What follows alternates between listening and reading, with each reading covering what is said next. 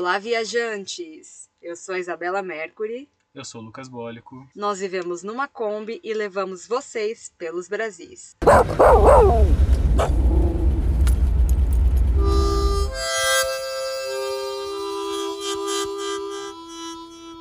Olá, viajantes! E aí, galera, beleza? Começando aqui mais um episódio. Agora a gente tá num estacionamento escuro, sozinhos. Só com alguns cachorros em volta. É, mas estamos em segurança. É na entrada dos canyons do Rio São Francisco. Município de Olho. Ih, rapaz. Olho d'Água do Casado. É, é isso mesmo, Olho d'Água do Casado, que é pertinho de Piranhas, onde a gente ficou dois dias parado. E antes disso, a gente tava em Petrolândia. Petrolândia. É. E antes disso, a gente tava na oficina, que foi quando a gente gravou o último episódio do podcast. É, e aí a gente gravou o episódio do podcast, a gente soltou uns vídeos, e muita gente tá perguntando, ai, quanto que foi, quanto que custa para arrumar o, a Kombi e tal. Bom, assim, a gente não tem como falar por de maneira global, né? Cada mecânico tem seu preço, cada retífica tem seu preço. Dependendo de onde você for pedir a peça, vai ter um preço também específico. E depende também do que é, acontecer eventualmente com o seu motor, caso ele bata. O nosso quebrou o virabrequim, quebrou no meio uma peça lá. Que e é aí- uma peça central do motor e que ele também chamava de cambota, o nosso mecânico. É, e aí é o seguinte, a peça tem que arrumar um mecânico para baixar o motor, para desmontar todo ele, para fazer a avaliação. Peça que está quebrada, tem que comprar peça nova, tem que mandar a peça nova, é, o que o que está danificado para retífica lá, alinharem tudo, estarem na medida certa, para refazer o motor. Aí depois volta e o mecânico monta. Que é bater o motor, né? Que foi o que aconteceu com o nosso, com o nosso carro. A Kombi, a nossa Kombi, ela é refrigerada a ar e não a água. É aquele motor de Fusca 1600. Isso, sabe quando você vai abastecer e aí o, o frentista fala, quer que dá uma olhadinha no óleo na água? Você fala, quero, por favor. A Kombi não tem isso porque não tem água. Mas tem óleo. O óleo tem, mas a água não. O óleo é, faz às vezes de lubrificar o motor e quem resfria o motor é o ar da ventoinha que fica é um ventiladorzinho que fica lá dentro ventilando. No entanto, ele não dá conta de resfriar tanto assim. Esse motivo, de vez em quando, quando você anda com a Kombi, você andou umas duas horinhas ali, duas horas e meia, você tem que parar para o motor resfriar. Senão, o que, que pode acontecer? O que aconteceu com o nosso, que foi bater o motor. Uma das causas é essa, superaquecimento. Outra, das. Outra causa é quando o óleo está muito velho ou quando acaba o óleo do motor que está lá lubrificando. Porque se tiver sem essa lubrificação, fica uma peça batendo direto na outra sem o óleo. Ele Daí fica vem, atrito e ele superaquece nisso. Daí aí vem o bateu bater o motor. motor. E fundir o motor é o quê? Ali é tudo de ferro, né? É que aquece tanto que ele acaba dando uma derretida e grudando uma peça na outra, fundindo. É, ou só chega ao ponto, uma temperatura ao ponto de fusão, né? Não que necessariamente uma peça vai fundir na outra. Chegando no ponto de fusão do, do ferro lá, e ele fica mais frágil. A partir disso pode quebrar, que foi o que aconteceu com a gente. Ele quebrou. Isso, quebrou o virabrequim. Começar, esse virabrequim a gente foi procurar no Mercado Livre. É de tipo 600 reais, 700 reais, retificado, né? Que já passou pela retífica. Um novo, mais de mil reais. Tinha lá na cidade que a gente estava. A gente foi para a maior cidade que, era, que tinha perto, que era Serra Talhada. E é, ainda não era uma capital, né? Então não tinha todas as peças lá. O guincho que nos levou de onde a gente quebrou até Serra Talhada não pagou, pois o seguro cobriu. Então não é que a gente já tinha pago o seguro, na verdade, né? Mas não entrou aí no nosso, no nosso gasto. Nesse primeiro dia a gente chamou o mecânico, ele foi lá olhar. Para ele lá olhar e falar quebrou, bateu o motor, foi 50 reais. Foi a, a primeira coisa que a gente pagou para ele. É, aí ele olhou, falou, bateu o motor, não sei exatamente que peça que quebrou. Pode ter sido uma peça mais simples, tal, não uma peça tão crucial assim, né, tão central. Acho que uns 1.500 reais, uns dois dias se resolve, ele falou. A gente tomou um baque, mas assim, dois dias, tal, até que ficamos relativamente satisfeitos. A gente pediu o guincho, o guincho levou a gente para uma distância de pouco mais de 150 quilômetros de onde a gente estava. E a gente conversando ali informalmente com o rapaz do guincho, falou que não ia sair menos de o quê? Mil e quanto? Quase dois mil reais, não foi? Ele falou do, Se a gente não tivesse assinado o seguro. Do Flow também, que eles também tiveram o motor batido E o Alex, quando viu, eu fiz um story, né, falando de 1.500, ele mandou mensagem, falou, Isa, não vai ser 1.500 e não vai ser dois dias, já aceita que vai ser uns três pau que você vai gastar com esse motor aí. E nisso a gente tava nessa... A gente não tinha noção de quanto custava, né, arrumar um motor batido. Mas aí lá mais pra frente viu que era o virabrequim e que ia ficar mais caro do que a gente imaginou desde o início. O que, que, que aconteceu? Viu que tinha mais peças que foram danificadas, que estavam rachadas, e foram enviadas para a retífica. Retífica eles arrumaram algumas coisas, mas algumas peças teve que tirar em Fortaleza, vieram de Fortaleza. Aí, além disso, a gente gastou com o combustível do mecânico, porque ele teve que ir buscar o virabrequim na casa dele, que era em outra cidade. Foi 150 reais. É, felizmente ele tinha essa peça, mas infelizmente ele morava longe. Então ele teve que ir lá buscar, a gente pagou para ele, pra ele pegar. É, enchemos o tanque e tal. Foi 150 reais, né? Foi. Então até agora gastamos 200 reais, ok? Retífica, que deram sucessivos problemas, vocês vão ver no vídeo no YouTube. Da retífica mandava alguns trabalhos para outra retífica fazer, que era do filho dele. E chegou o orçamento da retífica, de, dessa primeira retífica, é, deu 1115. Uhum. E eu achei que era só isso. E depois, mais pra frente, eu fui descobrir que tinha mais o trabalho dessa outra retífica ali, algumas coisas para fazer, que era mais 600 reais. Então vamos fazer uma conta rápida aí. A gente é de humanas, mas era 200 reais, mais, vamos arredondar, 600 da segunda retífica dá 800, 800 mais 1.000, 1.800 mais 115, 1.915 reais até agora. É. Bom, aí a seu louro, o mecânico lá, cobrou 1.500 de mão de obra, que foi para tirar o motor, baixar, arrumar, tal. Então, de mão de obra e da peça dele, da, do virabrequim que era dele, ele vendeu pra gente. Então foi tudo por R$ 1.500. É. Assim, ele fez um preço bem camarada mesmo. Se fosse em outro lugar, provavelmente seria mais caro. Porque só a peça, pelo que a gente viu, tava uma média de 600 usada, né? E a dele era usada. Então, uh, de mão de obra, vamos, vamos botar que foi 600 a peça. A mão de obra dele acabou ficando por... por 600 para mil dá quatro, por 900. É, 900 reais de mão de obra para baixar e para arrumar o motor. É... Ou seja, gastamos até agora 3.415 reais de motor. Ah, pera aí, o, o, o guincho levou a gente até a frente da retífica, e a, porque eles tinham indicado lá, só que não ia ser bom fazer lá, porque ia faltar, ia faltar estrutura tal. E a gente teve que levar depois o, a Kombi pra oficina mesmo, que era perto, mas tinha que ir de guincho, então foi mais sem conto ali. Então, R$ 3.515. E também tem o detalhe de que na primeira noite a gente dormiu no hotel, porque a Kombi estava sem bateria na frente da retífica, mais R$ reais, R$ 3.615. Acho que foi isso, né, que custou pra gente. É, e aí aproveitar para agradecer vocês aí, seguidores, que deram uma força pra gente a gente abriu uma pela primeira vez, né? Foi uma coisa que estava fora do nosso orçamento totalmente. A gente abriu um, um Pix, aí, um pedido de Pix, a galera ajudou bastante, deu uma força e graças a vocês a gente conseguiu desenrolar isso aí e sair de lá. Porque um dia antes de quebrar o motor, um dia ou dois, deu problema na roda também e a gente teve que trocar uma peça na, uma peça na, na roda traseira da Kombi que custou 500 reais. Então, se a gente for somar os dois dias, 4 mil reais a gente gastou em dois dias. Isso, é.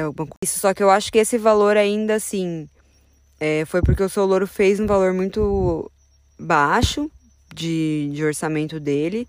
É, não digo que você bateu o motor, você vai gastar 3.500 reais. Não dá para falar isso, porque bater o motor, como a gente já disse, é uma.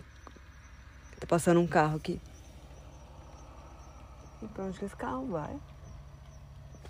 Enfim, bater o motor é uma coisa que pode ser um estrago em uma peça ou em outra, em várias. Então, não dá para cravar quanto que você gasta se, bater o motor. A gente gastou isso, R$ 3.500. Mas poderia ser mais. se o seu louro é, cobrasse mais também, né? Se o mecânico demorasse mais tempo, se a retífica demorasse mais tempo, talvez cobrasse por, né, pelo tempo. Ou se as peças estivessem na cidade que a gente estava, também seria mais barato e não teria o frete. Então não tem como cravar. Mas assim, bateu seu motor, você já pode esperar que você vai gastar pelo menos uns três pau aí nessa brincadeira. Teve mais um detalhe que né, na, no dia que a gente gravou o último podcast, a gente estava assim, ah, acho que a gente vai sair amanhã, tererê, tererê. Só que a retífica que fez as peças da nossa, do nosso motor fez errado. Eles pegaram uma peça lá numa medida errada em relação à carcaça do nosso motor. Então tava com uma folga que o mecânico percebeu e isso fez a gente ficar mais dois dias lá na morando na oficina. Só que esse essa peça nova que teve que vir de Recife, eles não cobraram. Principalmente porque o mecânico ficou em cima e falou que o erro era deles e tudo mais, que, que eles não iam ter que cobrar de novo. Então a retífica fez dois trabalhos, mas cobrou um só. Ela, ela na verdade, ela cometeu dois erros. O primeiro foi mais fácil de arrumar, era só, enfim, um ajustezinho, mas atrasou algumas horas. E esse outro, que era a medida da carcaça para as peças, que deu mais dor de cabeça, teve que pedir peça em outra cidade de novo tal. O mecânico até falou, ó, se vocês quisessem encher o saco mesmo, vocês podiam até fazer eles arrumarem outra carcaça. Porque assim, a, o motor da Kombi, quer dizer, não sei se é todo motor, né? Mas nesse caso, assim, você vai refazendo ele, é, e, e a, a medida vai aumentando, né? 0,25, 50, 75 tal. E aí, nesse, nesse ajuste aí que eles foram fazer, eles aumentaram a, essa carcaça a mais do que precisara, do que precisava com relação a essas peças que tinham, entendeu? Basicamente isso. Então ficou uma folga ali. Aí teve que refazer e além da folga, é, digamos assim, que eles pularam etapas de que a gente poderia refazer o motor mais vezes. Então, é, se a gente fosse encrencar lá e tal, pedir para pedir outra carcaça, enfim, ia demorar mais tempo, mas o erro foi basicamente esse deles aí. É, bom, foi isso para esse podcast não ficar muito técnico e chato. Acho que é isso, já deu para entender. A gente gastou três pau e meio nessa brincadeira aí, ficou uma semana parado. E agora, e depois de lá, a gente continuou nossa viagem por Pernambuco. Fomos para Petrolândia. Petrolândia é um município que foi inundado para a construção de uma barragem de, da hidrelétrica Luiz Gonzaga. Então tem a cidade antiga está embaixo do rio. O que tem ainda é uma igreja, a cúpula da igreja que fica para fora do rio, que é um lugar bem visitado e tal que a gente foi de barquinho e tudo mais, vocês vão ver nos próximos vídeos do YouTube. E a cidade nova foi para outro lado, né? Uma cidade bem bonitinha. O turismo não é muito explorado. É, no, a gente foi, não foi no final de semana e não tinha quase ninguém lá de turista e, e, por isso também quase não tinha passeios. A gente conseguiu fazer um passeio porque a gente foi a um restaurante, é, restaurante estaleiro, que onde eles têm passeios todos os dias. De Petrolândia a gente veio para Piranhas e hoje a gente fez o passeio dos Canyons. Ontem a gente fez o passeio da Rota do Cangaço, que faz o caminho das volantes que mataram Lampião, Maria Bonita e outros nove cangaceiros. E hoje a gente fez o passeio dos Canyons de barquinho pelos Canyons do Rio São Francisco, que foi maravilhoso. É, eu tava até falando pro Lucas hoje que Tô começando a talvez mudar a minha predileção pelo litoral, porque eu sempre fui apaixonada por praia, por mar. Gostava muito mais de litoral do que de rio, mas o Rio São Francisco ganhou um lugarzinho especial no meu coração, porque é muito lindo. A água quentinha, é muito gostosa, a paisagem é muito bonita, enfim, valeu muito a pena. E tem história, né? Além de tudo isso, tem muita história.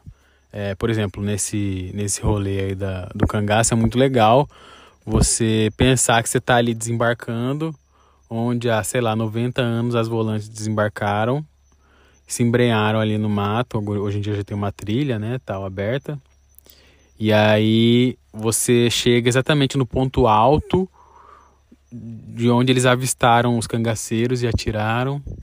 Lá embaixo tem as cruzes, né? Sinalizando ali, é, simbolicamente, a, como se fosse o mausoléu de Lampião, Maria Bonita e dos outros cangaceiros, porque eles foram todos decapitados para que as cabeças fossem levadas para a exposição para provar que Lampião havia sido morto. E os, corpos, e os corpos foram deixados porque era difícil carregar, enfim, era uma situação complicada. E aí os corpos nunca mais foram encontrados. Os corpos sumiram, digamos assim. Ninguém sabe o que fim teve. E as cabeças ficaram expostas por anos e tal. E aí você tá lá é, é muito simbólico, assim, é muito forte. E, e esse rolê nos canyons também no, do Rio São Francisco é demais, é muito bonito mesmo.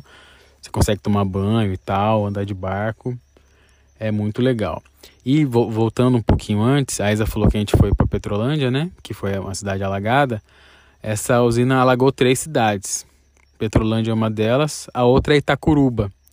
Itacuruba é justamente a cidade do mecânico que cuidou do nosso carro, seu Louro. E aí, quando ele terminou o serviço, a gente falou: ah, vamos dar uma carona para ele, vamos levar ele para Tacuruba. Saímos de, de Serra Talhada até lá. Chegamos no fim do dia, então já estava meio ruim para pegar a estrada, a gente acabou dormindo lá. E aí demos uma andadinha lá, é muito pequena, é uma cidade muito pequenininha. E pelo que contaram pra gente, a gente até deu uma pesquisada, tem algumas reportagens sobre isso, é a cidade com maior índice de depressão e problemas psicológicos do Brasil, assim, por habitante. E aí uma das explicações disso é que a área escolhida para deslocar as pessoas que estavam na cidade original ali para esse outro ponto não foi, não foi uma área bem pensada, não foi supostamente uma área bem pensada, porque ela não é boa para agricultura, tal, então digamos assim que a cidade não anda, ela não prospera. A, basicamente a fonte dos recursos é funcionalismo público, né? A maioria das pessoas trabalha na prefeitura ou tem uma vendinha ali, um comércio e tal, porque a, a roça, digamos assim, não vai para frente. Então a gente conheceu esse, esse lado da, da usina e conhecemos também esse outro lado em Petrolândia, onde o turismo está fluindo, onde você consegue fazer uns passeios de barco, onde tem atrativos assim. E a cidade cresceu um pouquinho mais, é mais estruturada, tem uns restaurantezinhos e tal, coisa que Itacuruba não tem. É, em Itacuruba também falaram pra gente que tem uma área de telescópio de observação do céu. A gente não foi porque tava chovendo e aí as estradas ficaram ruins. Tem uma prainha também que falaram pra gente que dá pra ir, mas a gente não foi. A gente quer voltar pra Itacuruba depois para rever o pessoal, porque a gente ficou amigo do pessoal também da oficina. E a gente quer voltar lá depois por isso. Voltando lá no, no, no que o Lucas estava falando da rota do cangaço, eu descobri, assim, descobri. A guia falou uma coisa que eu não sabia, que é que a Maria Bonita foi decapitada viva. Ela não tinha morrido a bala. E ela, os volantes que estavam lá para matar o bando, né, chegaram perto dela. Ela ainda pediu para não ser morta, falou que tinha uma filha de 5 anos para criar e tudo mais. E eles decapitaram ela, passaram facão no, na, no pescoço dela. É, Lampião foi morto a tiro. Os outros sangaceiros também, alguns conseguiram fugir, né? E aí, quando eles desceram, virou Maria Bonita, ela estava deitada ela não conseguia se mexer. Ela havia tomado um tiro nas costas e outro, não, não me recordo onde. Então ela não, não tinha, estava sem movimento.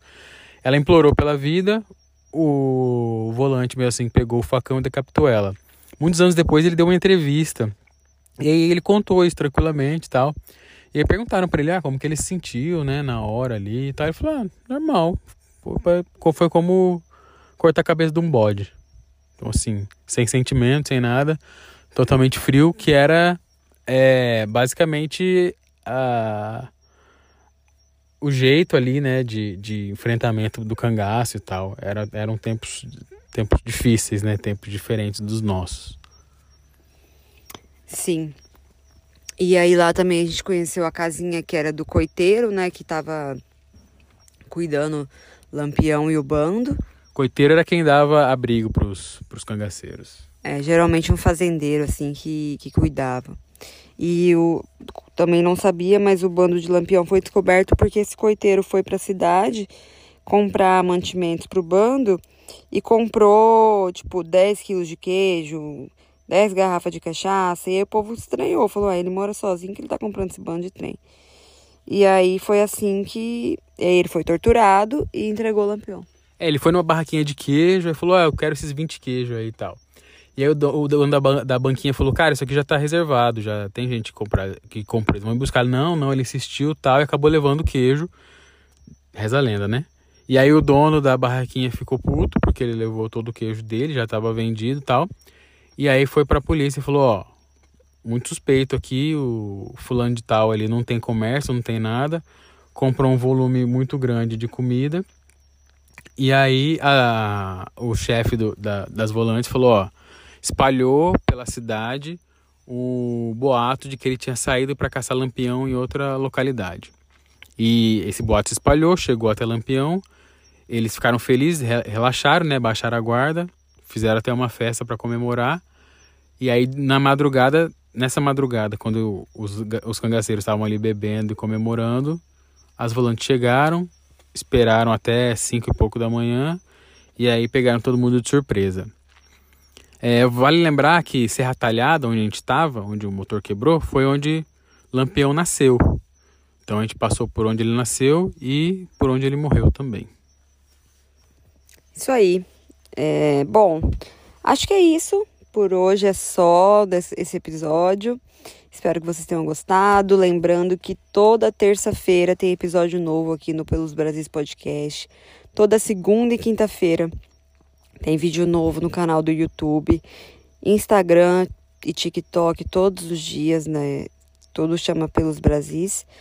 E é muito importante pra gente que vocês é, compartilhem nosso conteúdo, deem like, curtam, comentem. E aqui no, no podcast que vocês deem as cinco estrelas, né? Façam avaliação e se inscrevam também para vocês sempre receberem a notificação quando sair um episódio novo, tá bom? É isso.